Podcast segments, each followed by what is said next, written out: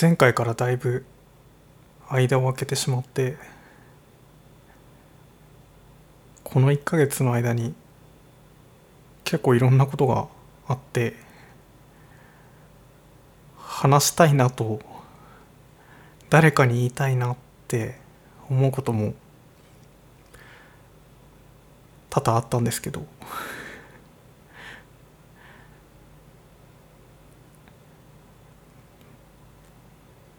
ぼーっとしてたら話さないままでかといってどこにも残すわけでもなくなんか忘れていってしまうなと思ってこの1ヶ月ぐらいそうですね。まずコロナが 結構落ち着きましたよね。落ち着いたっていうか感染者が二十何人とか十何人とか東京都の感染者数あと1日にコロナウイルスで新型コロナウイルスで亡くなる方がいない日があったりとか。まあそれでも毎日かかってる人がいて亡くなってる人もまあいるっていうことなのであれなんですけど。なんかそのことで結構やっぱり周りが周囲の環境が大きく変わってきたなっていうかまあリモートワークなんですけど普通に会社に行っても良いということなので会社に行くと結構人がいたりしてあと普通にそう先輩のご家族と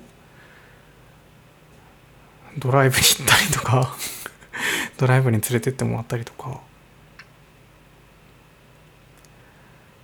マスクはして消毒もする何かお店に入るたびに目の前に置いてあるあの消毒器にカシュって消毒はするんですけどなんか変わったのはそれぐらいで結構前の状態に戻りつつありますよね。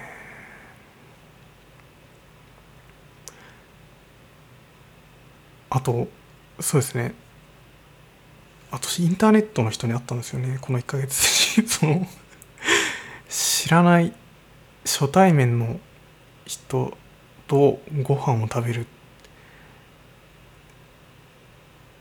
ていうことをしたり。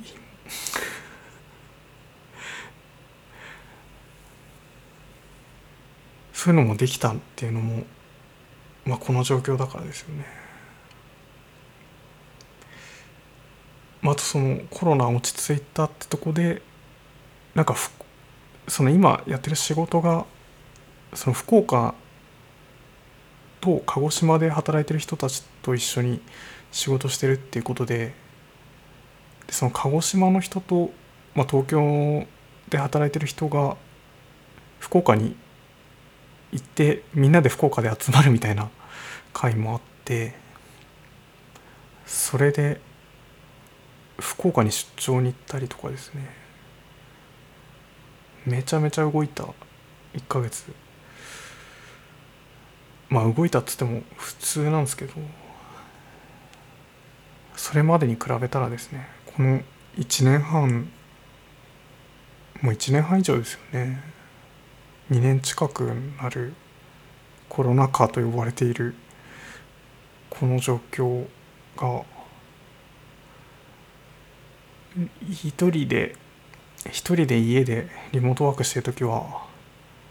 毎日会社に行ってたことのことを毎朝自転車をこいで駅まで行ってそこから満員電車に乗って会社に通っていたコロナ禍前のことを前世みたいに思い出せなかったんですけど。前世じゃないなって 現世だったなっていうのが最近思い出してきて。なんかわかんないですけどなんかそんな風に多分移動する距離が今月多かったからなのか。あんまり寂しくないんですよね。バナナブレッドのラジオと称してやっているこのポッドキャストはその去年リモートワークに完全に移行してその後集合8時間誰とも話さない。一人の日々が続いて本当に一言も喋らない日とかが何日か続いたりするとまあ一応ビデオチャットでのミーティングとかあるんですけど対面して誰とも話さないみたいなことが続くとなんか不安になって始めたんですけどポッドキャストを。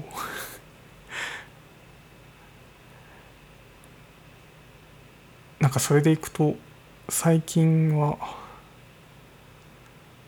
喋る必要性がない。あんまり寂しいな。誰かに話を聞いてもらいたいなって思うことが減ってきたなと。まあ今喋ってるんですけど。思うようになった。寂しくなくなってきたんですよね。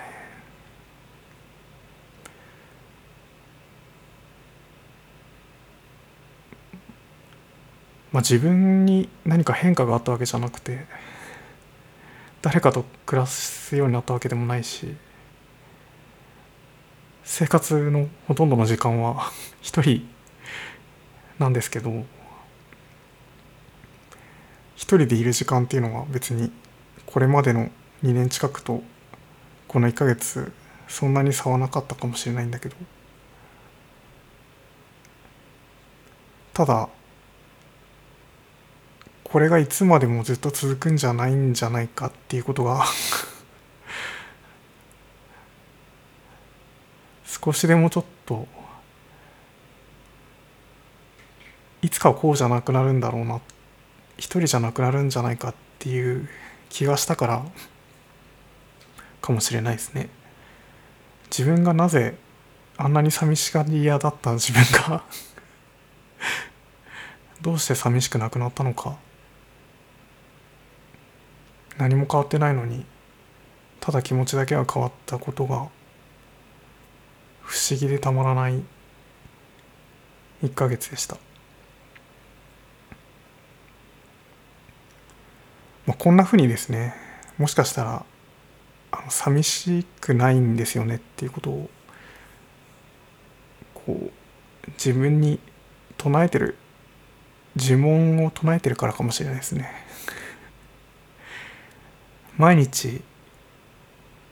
もしかしたら小さな声で寂しくないなってつぶやいていれば寂しくなくなるのかもしれないですね。言霊ですね。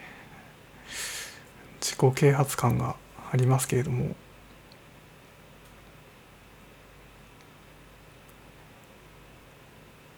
定期的にこう一人でいる時に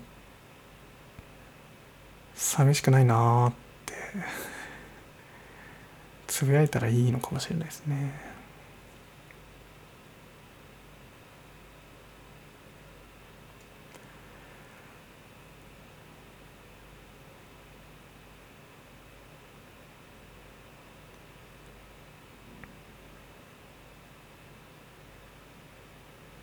福岡にその張に行った時に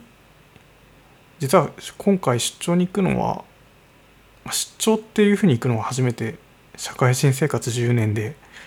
出張なんてことをするのは初めてだったんですけど実はあの新卒の1年目にですね最初の1ヶ月は福岡で研修があったんですね。で新卒で入社した同期が12人いて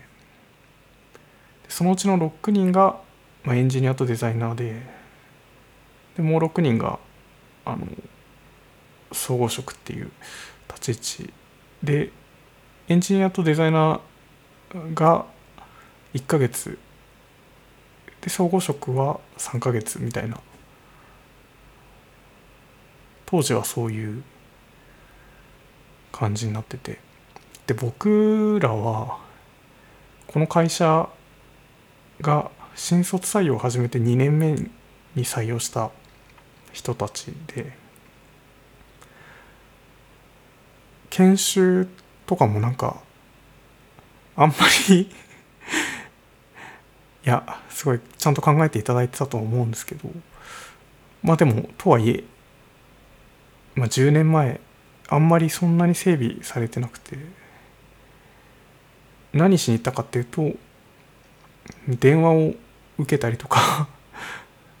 まあ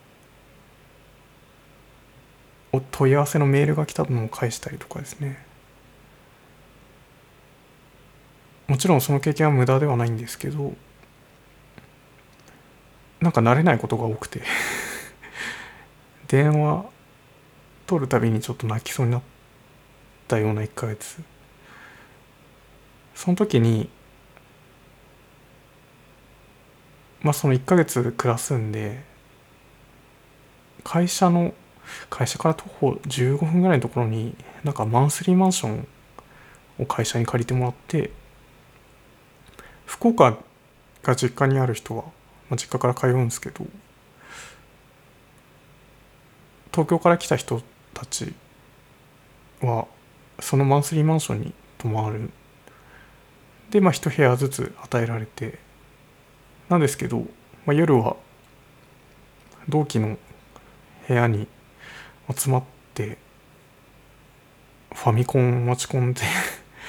ゲームやったりとかビール飲んだりとかして。楽しかったんですよね。なんか大学生が終わった直後社会人初めの大学生と社会人学生と社会人の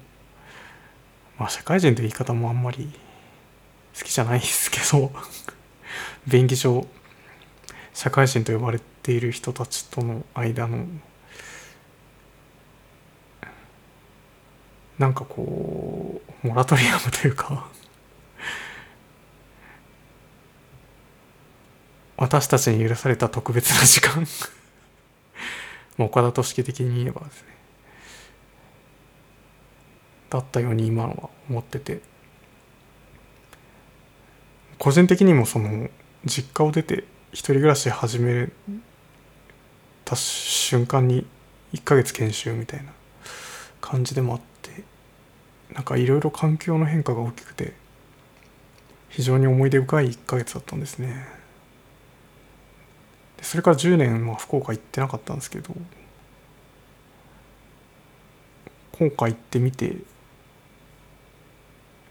街並みがですね結構、まあ、大きく変わっているところもあるんですけど残ってたりとかもして案外覚えてるもう忘れてしまったと思ってたんですけど結構覚えてるなって思ったりあとそのマンスリーマンション10年前に1ヶ月だけ暮らしてた。マンスリーマンション。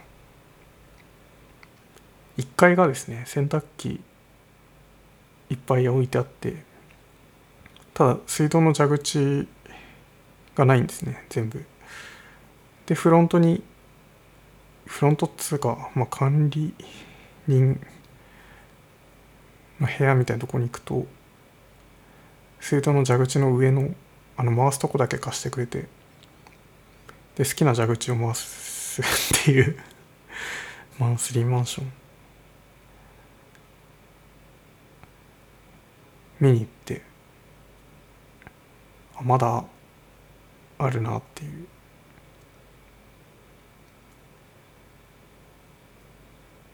なんか結構記憶が、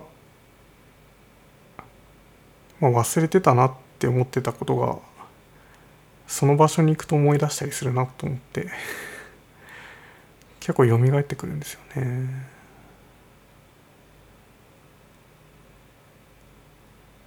なんかすごい何でもないような風景だったとしても、まあ、そこに誰かの記憶が残ってたりするからたとえそれがありふれた風景だったとしても無下にはできないよなっていう、まあ、それは原発のその事故とかで帰れなくなった場所だったりあるいは何かの土石流が流れたりとかのその被災地だったりするのかもしれないんですけどすごいそのそういう場所でなくてもあらゆる場所が、まあ、誰かにとっての「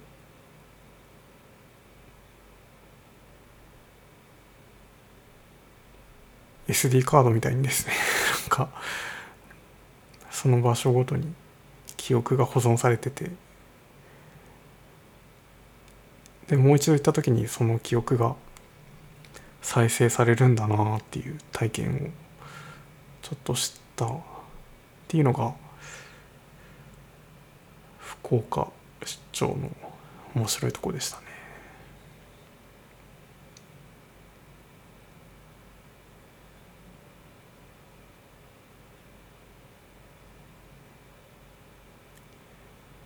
あとインターネットの人に会った話もしたいですけどインターネットの人に会った話まずなんか誘ってもらったのがすごい嬉しかったのとあと行ってみてあ僕はそのすごい人見知りだと思ってたんですけどあこんなふうにその初対面の人全く会ったこともない人と4人でご飯食べれるんだっていうのをすごい希望に思いましたね。だからちょっとまたインターネットの人たち会ったことがない人たちにワクチンの効果が 切れるまで 会いたいなと思いましたね。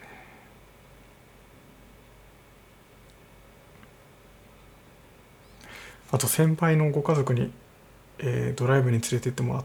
た話もしたいんですけどそれはコストコに連れてってもらったんですよね。先輩お世話になってる先輩ご一家にコストコに連れてってもらって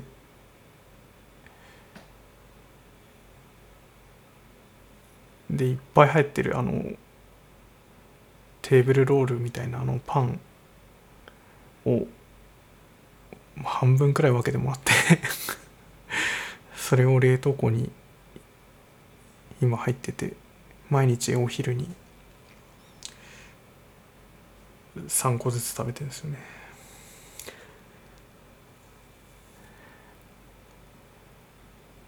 そんな1ヶ月でした。